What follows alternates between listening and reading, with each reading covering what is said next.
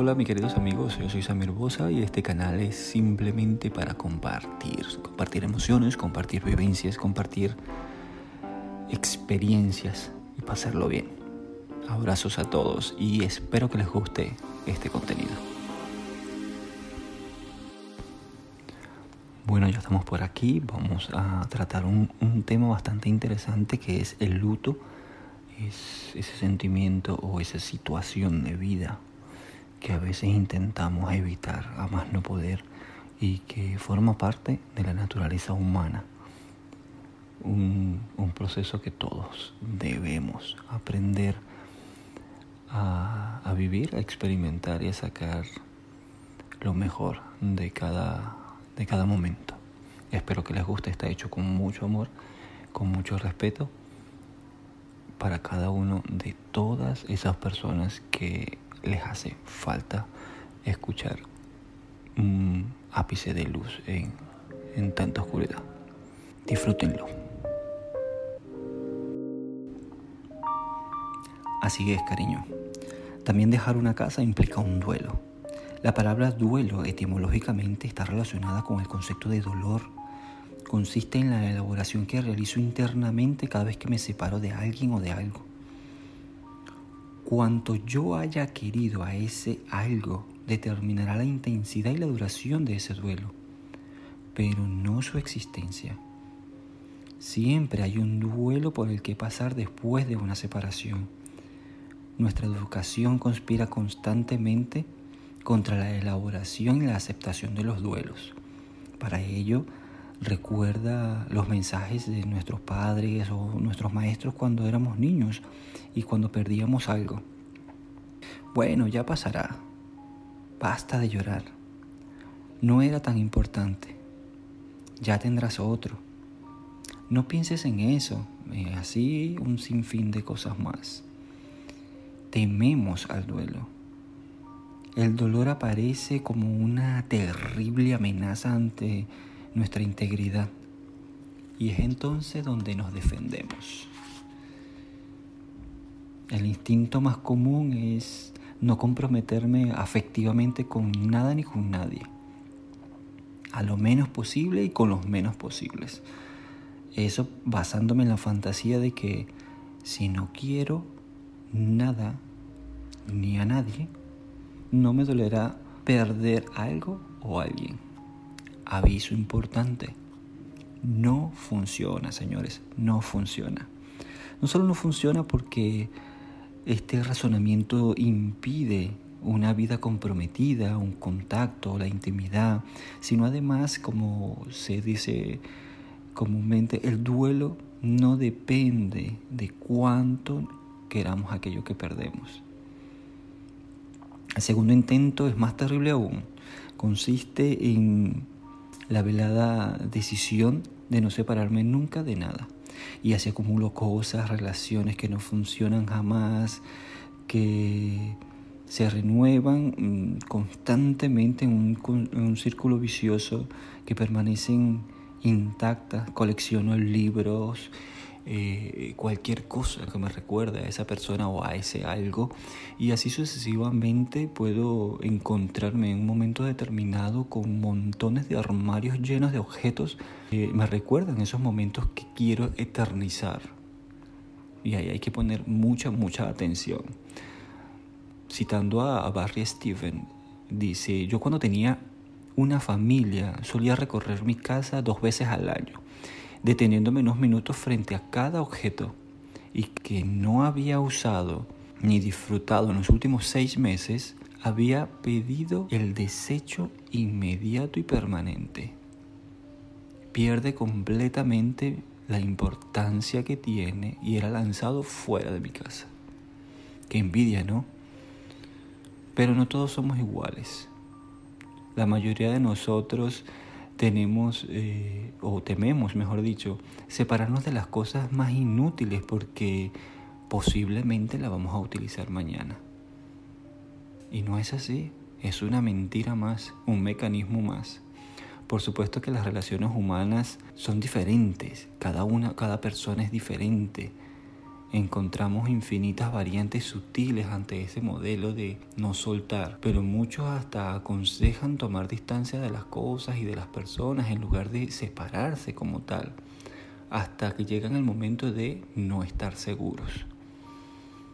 Este modelo es bien conocido por aquellas parejas que no se resisten a la idea de separarse y tampoco eh, pueden mantener o, permanecer unidos. Entonces dicen que se separan y, y el dicen significa que es solo aparente. En realidad siguen viéndose tanto o más que antes. Están pendientes uno del otro, qué hace, qué dice, qué piensa, qué quiere y en muchos casos salen juntos, terminando en una noche en la cama, haciendo el amor con más frecuencia y con más intensidad que antes de separarse. El objetivo está claro, no vivir el duelo, que significa una separación. He visto muchas veces la complicidad feroz de este juego siniestro. Y digo siniestro porque, porque lo es, porque lo es.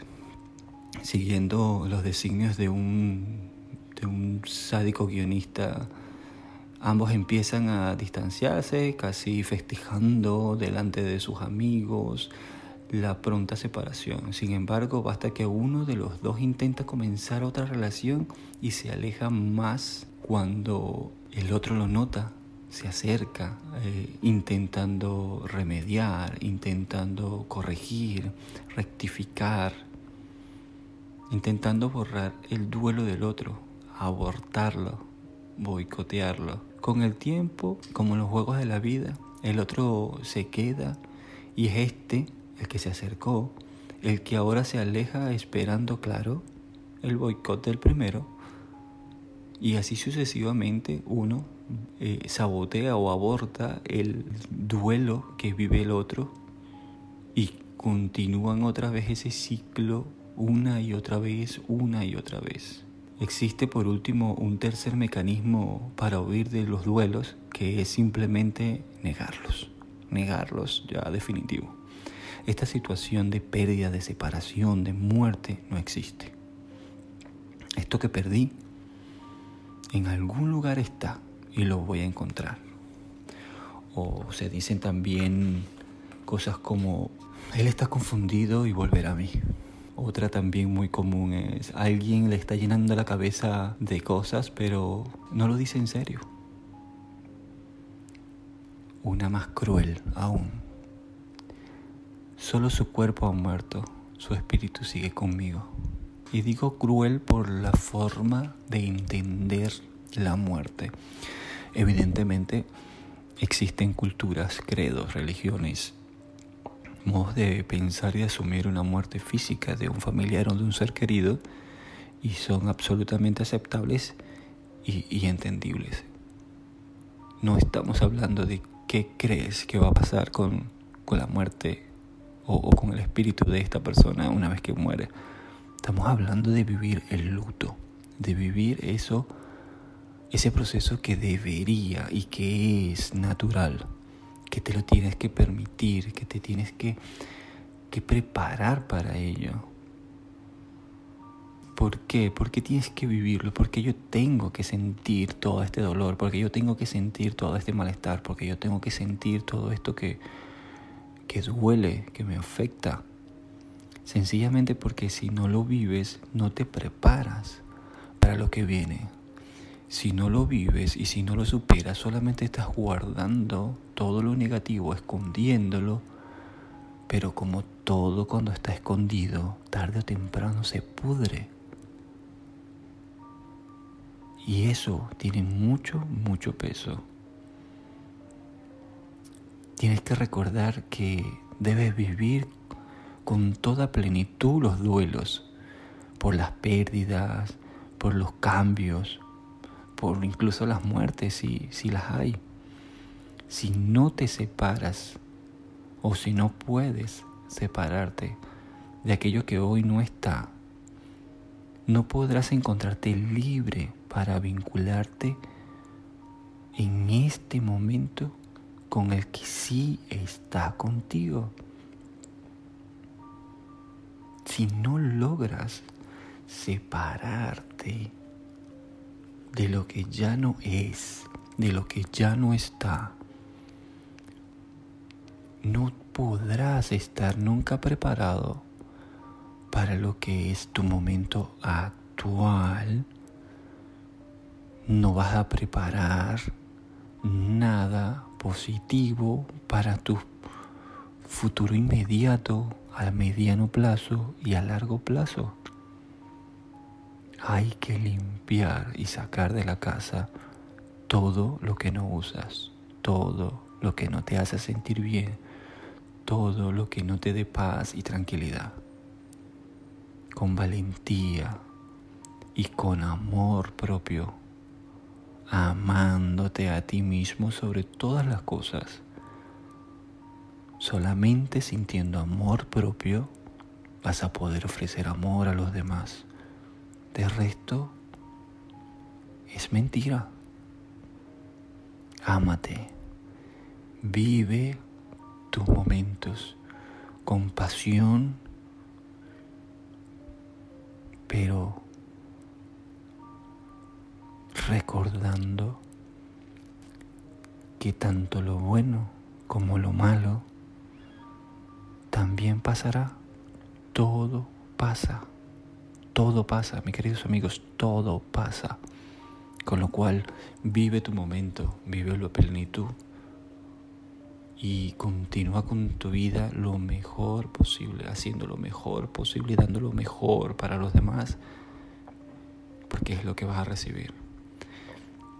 Que acabo de conversarles eh, forma parte también de una de las cartas para Claudia, ese libro maravilloso de Jorge Bucay, un psicólogo eh, que comparte enseñanzas con una amiga y nada, viene muy al caso con muchas personas y, que me lo piden o que llaman eh, solicitando algún, algún consejo. Y ese es mi consejo, señores. Vivan el duelo, vivan el momento y continúen adelante construyendo un futuro mejor. Porque te lo mereces, porque lo vales.